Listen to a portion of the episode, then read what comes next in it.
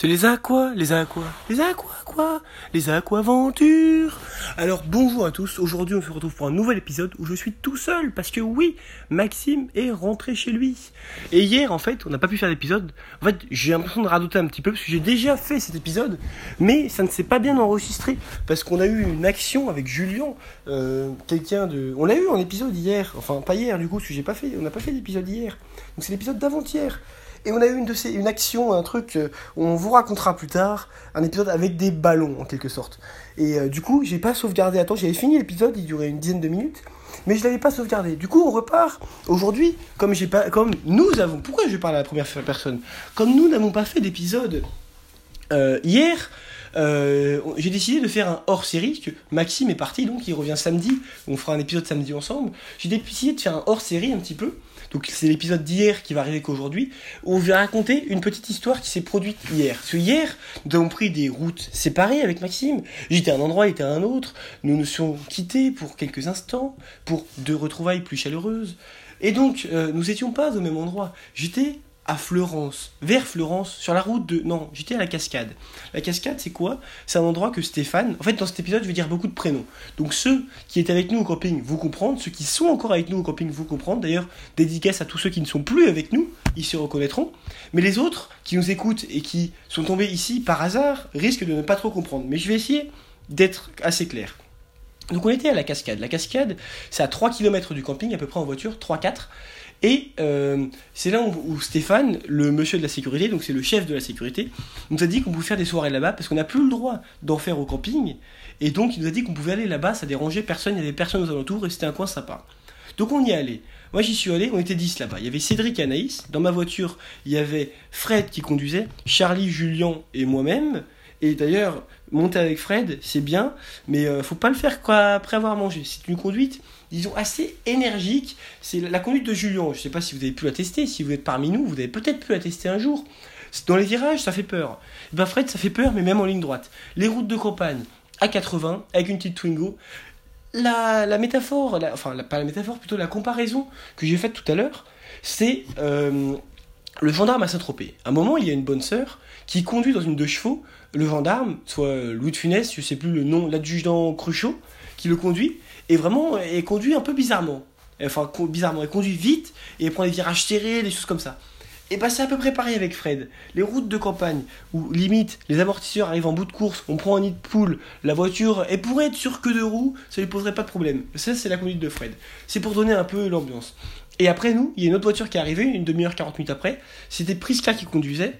Et donc il y avait Simon, le technicien son et lumière, euh, Noam, celui de la plonge, et Bastos avec eux. Et donc la soirée prend. Le fil de la soirée avance, tout ça avance, avance. Et puis à un moment, euh, on est parti explorer avec la, rivière avec Charlie, mais on n'a pas trouvé. La cascade plutôt, parce que c'est la cascade. On n'a pas trouvé.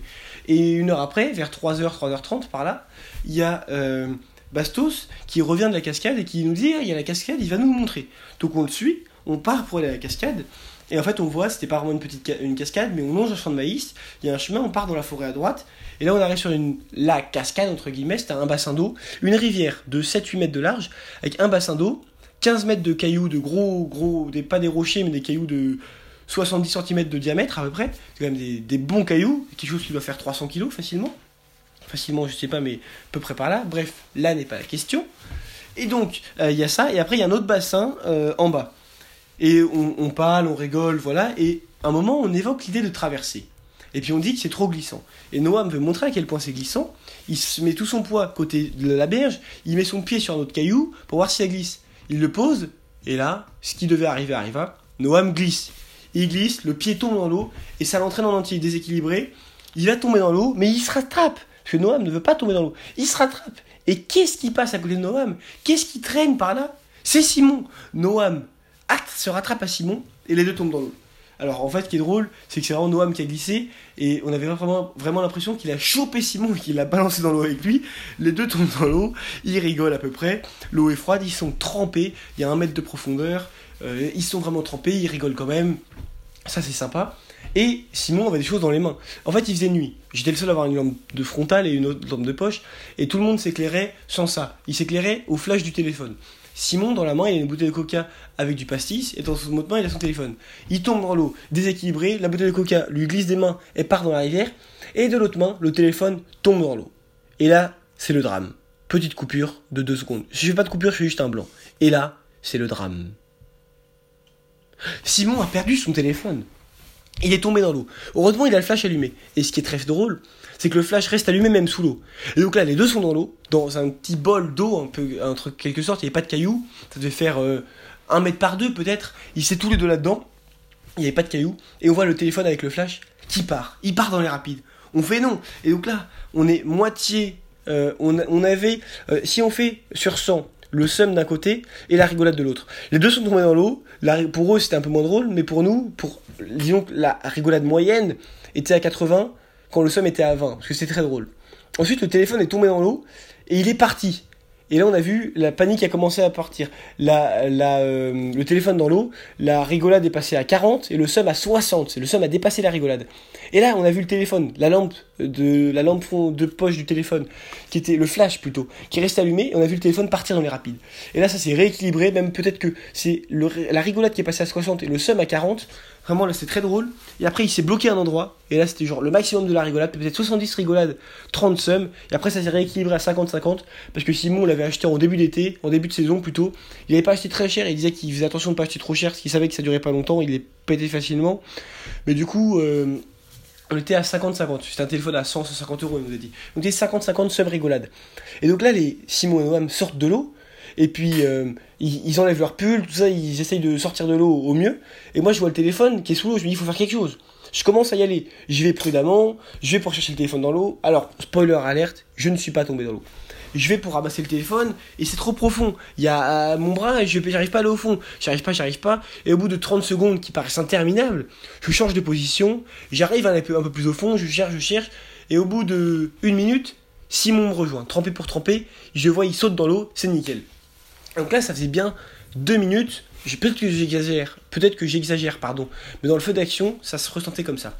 Ça fait quelque chose comme deux minutes que le téléphone est sous l'eau avec le flash. Simon le cherche le téléphone, cherche le téléphone. Moi, du coup, je ne sers plus trop à rien. Donc, je tiens Simon. Je me dis, le téléphone est parti dans les rapides. Ce serait bête que Simon parte aussi dans les rapides. Ça, ce, ce serait vraiment pas de bol. Et donc, je tiens Simon.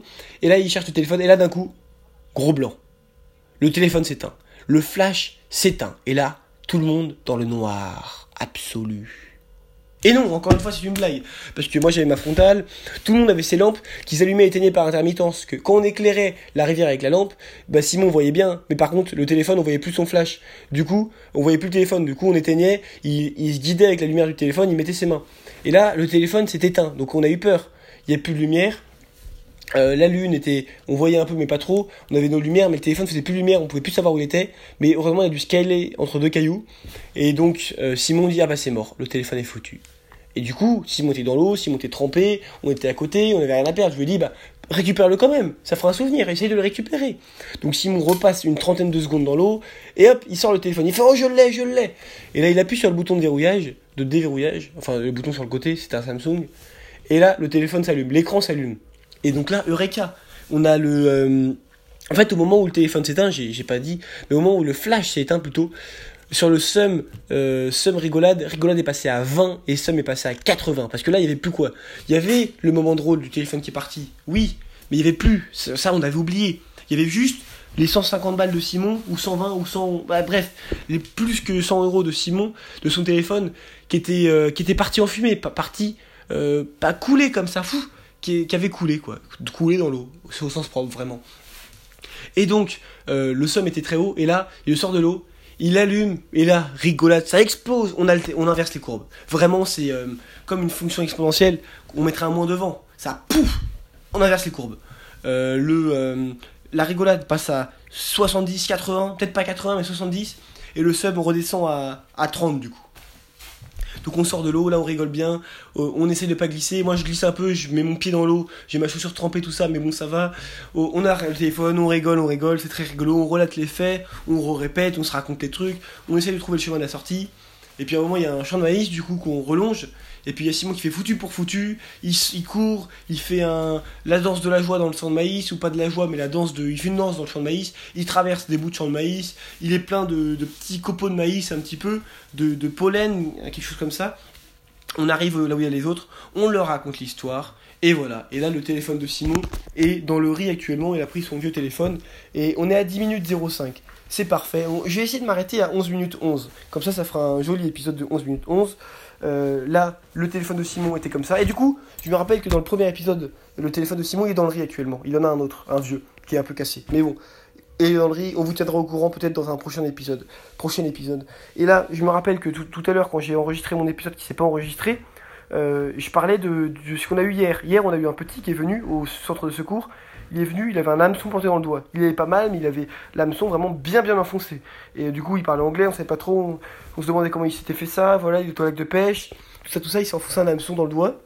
Et finalement, on l'a redirigé via les secours. Et les, les secours, les parents qui revenaient de Condon sont allés voir Maxime et lui ont demandé, euh, parce que c'est Maxime qui allait les voir plutôt. Il parlait en, anglais, Maxime parle pas super bien en anglais, mais il se débrouille quand même. Et du coup, ils ont demandé où est-ce qu'il est-ce qu'il fallait aller. Maxime a dit à l'hôpital de Condon. Et ils ont dit c'est où? Maxime a dit Google Maps. Ils ont rigolé. Et après, ils ont redit c'est où? Maxime leur a redit Google Maps. Et là, ils ont moins rigolé. Et donc, on arrive à 11 minutes 11. Je vais devoir vous laisser précipitamment. Bisous, bisous. Et à demain pour un nouvel épisode.